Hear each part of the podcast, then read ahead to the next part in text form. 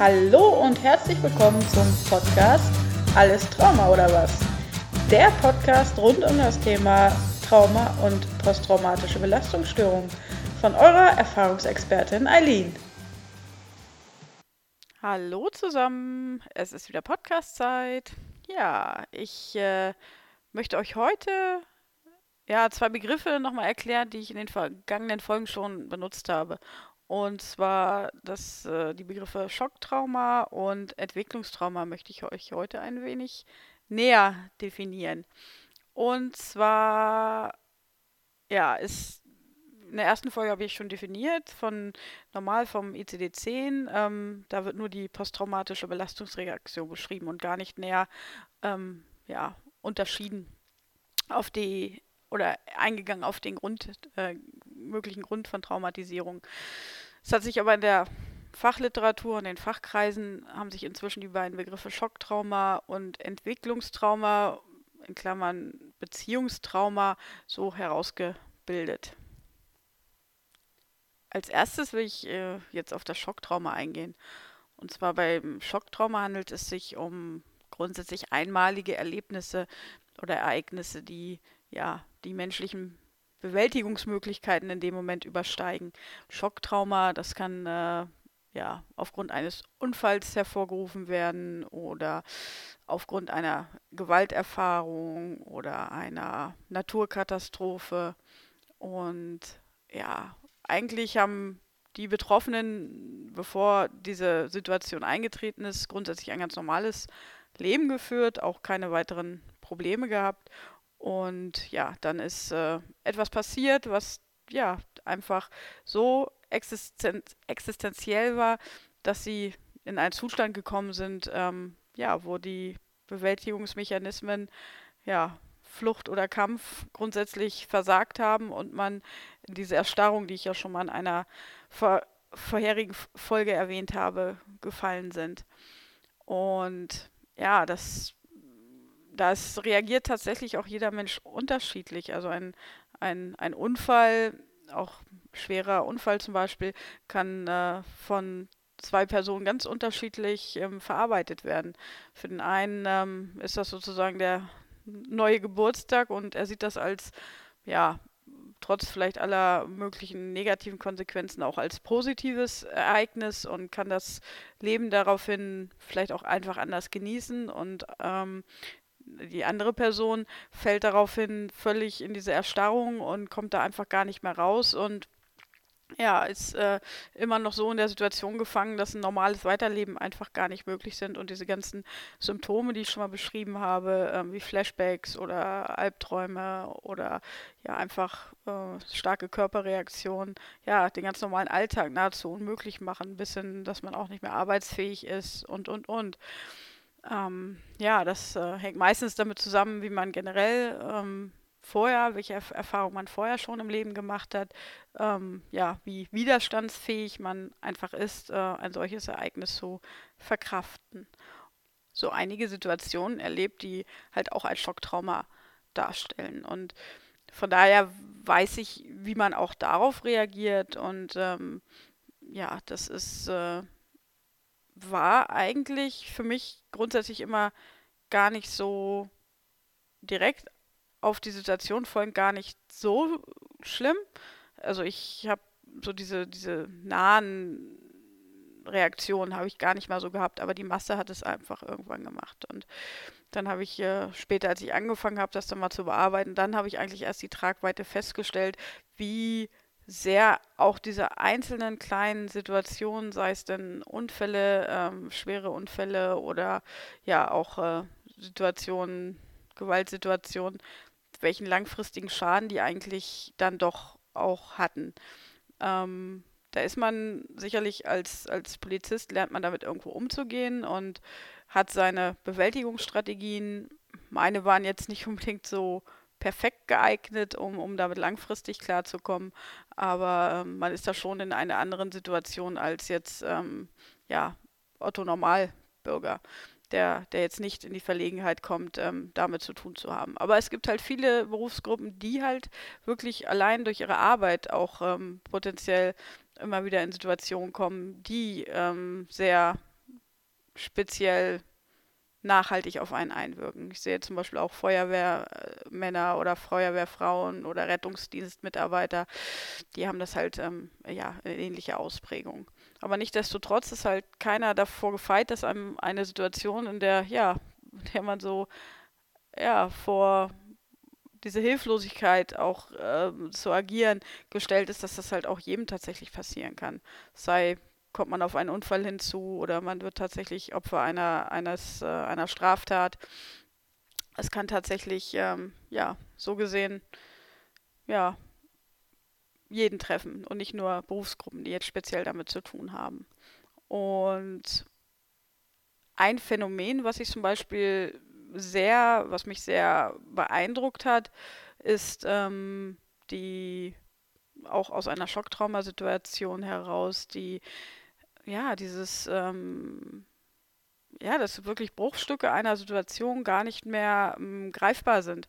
Ich hatte einen, einen Unfall miterlebt und da habe ich wirklich, da hat mir ein, ein, ein ganzes Stück von den Maßnahmen, die ich vor Ort getroffen, also die habe ich komplett so durchgezogen, aber ein, ein spezieller Baustein, der war irgendwie weg und das äußerte sich später immer wieder, dass ich gewisse ja, Bilderfetzen immer wieder hochgekommen sind, so diese klassischen Flashbacks. Und ja, ich konnte damit ganz lange nichts, nichts anfangen. Und erst nachdem ich das tatsächlich dann mal, ja, auch mal zur Sprache gebracht habe und wir uns das näher angeguckt haben, ja, hat sich herausgestellt, dass ich da wie so eine kleine Amnesie hatte von einer, einer, ja, einem, einem Stück von diesem Ablauf, was sich aber halt durch diese Flashbacks immer wieder gezeigt hat. Und nachdem ich das dann einmal, ja, bearbeitet habe, dieses, diese, diese Lücke und versucht habe, da, ja, mir diesen, diesen, ja, dieses fehlende Puzzlestück irgendwie wieder zusammenzusetzen, dann war es auch weg danach. Also da waren dann auch diese, diese Flashbacks weg und ja, das äh, hat mich ziemlich erstaunt. Aber es war eigentlich auch so der gravierendste Einsatz, den ich jemals hatte. Ähm, ja, das, deshalb Schocktrauma ähm, ist eigentlich auf, auf lange Sicht, also oder besser gesagt, gibt es dafür wirklich sehr gute Hilfsmöglichkeiten. Ähm, wenn man das ähm, bei sich bemerkt, dass man mit einer Situation, die man mal erlebt hat, wirklich gar nicht klarkommt, ähm, ja, da gibt es heutzutage wirklich sehr, sehr gute Methoden, sei es ein ja, EMDR oder ähm, ja, auch Selbstverhaltenstherapie hilft dabei ganz gut. Da kann man sich wirklich äh, sollte man sich auch schnell Hilfe suchen, weil es äh, manifestiert sich sonst einfach zu stark und die negativen Nebeneffekte sind, beeinflussen einfach viel zu sehr am Leben. Und ja, dieses, an diesem, im Endeffekt ist ja das Problem eigentlich, dass einem dieses Gefühl von, ich bin sicher im Leben und ich kann vertrauen, dass das einem durch so eine Situation geraubt wird und sich deshalb das Leben einfach danach etwas ein komplett anderes ist. Die äußeren Umstände ändern sich nicht großartig, aber innen geht halt etwas kaputt, was wirklich ja wieder geheilt werden sollte, muss und auch kann. Und das ist die gute Nachricht. Es kann halt auch geheilt werden. Hm. Das, äh, ja, soweit zum Begriff Schocktrauma. Und der andere Begriff, auf den ich heute eingehen will, ist Entwicklungstrauma. Und ja, da sieht es halt ja etwas anders aus. Entwicklungstraumata, ja, die entstehen halt wirklich schon von in der Regel von frühester Kindheit an, teilweise schon letztlich auch sogar vorgeburtlich, wenn zum Beispiel eine Mutter während der Schwangerschaft extrem Belastung ausgesetzt ist und extrem Stress ausgesetzt ist, kann sich das tatsächlich schon in solchen Fällen schon auf den ganzen Organismus eines ungeborenen Kindes auswirken. Also, dass äh, dann schon das Kind allein mit einer ganz anderen Stressresistenz und Anfälligkeit auf die Welt kommt.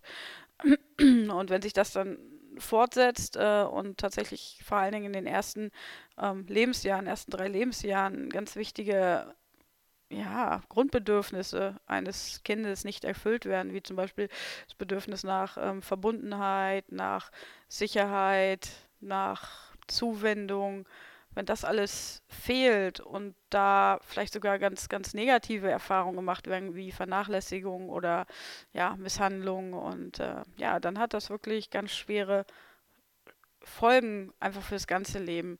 dann werden, ähm, wie gesagt, beim Schocktrauma hat man mal die, das, meistens das, den Vorteil, man kann auf das zurückgreifen, was man schon mal einmal erlernt hat. Ähm, beim Entwicklungstrauma wird das gar nicht erlernt. Man wird nie in die Situation versetzt, dass man sich wirklich sicher gebunden an die Welt fühlt.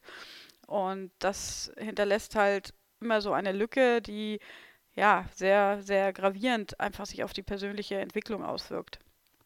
Und wenn man das so ja, vergleicht, also man hat immer das, das, ja, das Gefühl, es fehlt da etwas. Und damit, man kann sich, es hat halt auch äh, unterschiedliche Schweregrade, das ist ganz klar.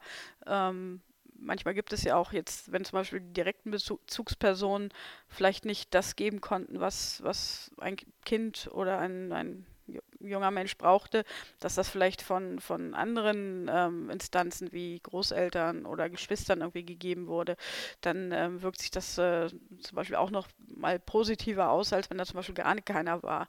Und so kann man sich vielleicht auch vorstellen, wie unterschiedliche Schweregrade in Traumatisierung auch klarkommen, äh, auch entstehen. Dass das, das, ja, wenn da ein, ein Kind hat halt speziell hat halt keine Möglichkeit zu sagen, ja, mir reicht es hier, ich gehe aus der Situation raus und suche mir ein neues Zuhause. Das geht nun mal nicht. Man muss als Kind ähm, oder ist, man ist als Kind abhängig von den Bezugspersonen und wenn die halt wirklich, sei es denn aus, ja, Fahrlässigkeit oder vorsätzlich wirklich keine, keine sicheren Bezugspersonen sind, entsteht da halt einfach ein, ein großes Problem. Und das äh, spiegelt sich dann im ganzen weiteren Verlauf des Lebens wieder. Und ähm, ja, ich habe da gerade auch zum Thema Frühstrauma, habe ich gerade auch erst wieder von der ähm, Podcasterin äh, Gunda Frei und äh, Kinderpsychologin auch einen, Podcast gehört. Und ja, das setzt sich dann halt auch tatsächlich äh, fort, auch in der weiteren, zum Beispiel schulischen Entwicklung, dass Kinder, die halt ähm, ja als, als wirklich in jungen Jahren keine Emotionsregulation gelernt haben, die nicht gelernt haben, wie sie dann mit, mit ihren Ängsten und mit Wut und Traurigkeit und diesen ganzen Emotionen umgehen können, dass sie dann halt auch spätestens dann auch im, im Kindergarten oder im Schulbereich halt anecken und ja, schon einfach nicht zu vergleichen sind mit ähm, Kindern, die einfach sicher gebunden irgendwo in die Welt gestartet sind. Und ja, das ist ein, ich glaube, vielleicht, gut, ich habe momentan eh den Fokus da drauf, aber ich glaube, das ist äh, ein Phänomen, was sich durch ja, sehr, sehr viele ja, Familien einfach auch zieht. Und wie gesagt, es ist noch nicht mal immer böse Absicht der Eltern. Manchmal ähm, sind auch einfach die Umstände so ja, negativ, dass äh, ja, es, sie vermeintlich vielleicht sogar das Beste wollen für die Kinder, aber äh, ja, dabei doch auch teilweise manchmal erheblichen Schaden anrichten, den, ähm, den, den, das ist dessen Ausmaß die sich gar nicht bewusst sind. Und ich äh, habe zum Beispiel mal gehört, dass es in den noch in, bis in die 70er Jahre Erziehungsratgeber gab, in denen tatsächlich so gesagt wurde, ja, lassen Sie das Kind, äh, wenn es dann schreit, einfach schreiend liegen, das hört schon irgendwann auf. Und ähm, dass das natürlich äh, ja völlig fatal ist. Heutzutage na, weiß man das einfach aus ähm, ja, vielen, vielen ähm, auch äh, psychologischen Forschungsstudien, dass das wirklich ganz fatale Auswirkungen haben kann, weil äh, klar, das Kind hört irgendwann auf zu schreien, aber warum hört es auf? Weil es einfach aufgibt, weil es ähm, in diesen das habe ich ja schon mal beschrieben, Erstarrungsmodus fällt und äh, es merkt, dass sich halt, obwohl es schreit, einfach nichts verändert und das mag vielleicht als ähm, im ersten Moment gedeutet werden durch Eltern, ach, äh, jetzt ist ja wieder alles in Ordnung, aber dass das Kind eigentlich in einem Modus zurückfällt, der so schädlich auf lange Sicht ist, ähm, ja, das, dessen sind sie, waren sich diese Eltern damals gar nicht bewusst. Und ich glaube, so, ja, wenn so lange solche Erziehungsratgeber noch kursierten, weiß man eigentlich auch, wie viele Menschen davon sehr wahrscheinlich auch betroffen sind von frühen äh, traumatischen Erlebnissen. Und ja, das Gemeine daran ist, dass sich halt kaum einer wirklich daran erinnern kann. Also sofern es nicht noch Zeitzeugen gibt, die vielleicht auch ein wenig gesagt haben, wie es in der Kindheit aussah oder man sich das selber erläutern kann. Ähm, ja, ist das ganz vielen gar nicht bewusst, ähm, welchen Schaden das einfach anrichtet, ähm, nicht sicher gebunden in der Welt aufzuwachsen. Und ja, das äh, führt halt auch dazu, dass so wenig Vertrauen in, in, andere Menschen auch da ist und auch ganz wenig Vertrauen in die eigenen Bewältigungsstrategien. Und das natürlich unter solchen Umständen zu, zu leben auch immer ja, eine große Anstrengung bedeutet das einfach. Und es ist nicht so ein Leben wie, ja, manch einer, der sich da einfach, ja, das nötige Vertrauen entwickeln konnte. Es stellt dann halt im, im weiteren Leben wirklich die größte Herausforderung dar, das irgendwie nachträglich zu entwickeln. Und das Gute ist, auch das ist irgendwie ist es möglich. Ähm, ja, es ist kein so einfacher Weg, aber, aber es, ist, es ist tatsächlich möglich. Und ja, da möchte ich einfach ähm, ja, Mut machen, auch diesen Weg zu gehen, denn es lohnt sich. Und ja, also generell, wenn ich, äh, wird der Post Podcast sich halt mehr um gerade Entwicklungstrauma ähm, drehen und äh, weniger um Schocktrauma, weil ja, wie gesagt, Schocktrauma, einmalige Erlebnisse ähm, sind da, stellen einfach, äh, haben eine andere Tragweite noch als denn tatsächliche Entwicklungstraumata, die ja einfach ganz, ganz einfach so eine grundsätzlich komplett andere Sicht aufs Leben erzeugen. Und ja, da deshalb da gehe ich halt hauptsächlich mit meinen Themen drauf ein. Und ja, das soll es heute auch erstmal wieder reichen als kleine Erklärung. Und ja, ich äh, hoffe, es hat euch gefallen und ein wenig äh, Licht ins Dunkel gebracht. Ähm, für den jemanden, der sich mit Trauma, dem Thema Trauma auskennt, für den ist es sicherlich ein bisschen Wiederholung. Aber ja, ich möchte von Beginn an zumindest jeden auch abholen, der sich jetzt nicht unbedingt mit dem Thema so auskennt. Und ja, von daher wünsche ich euch noch einen schönen Tag und bis zum nächsten Mal.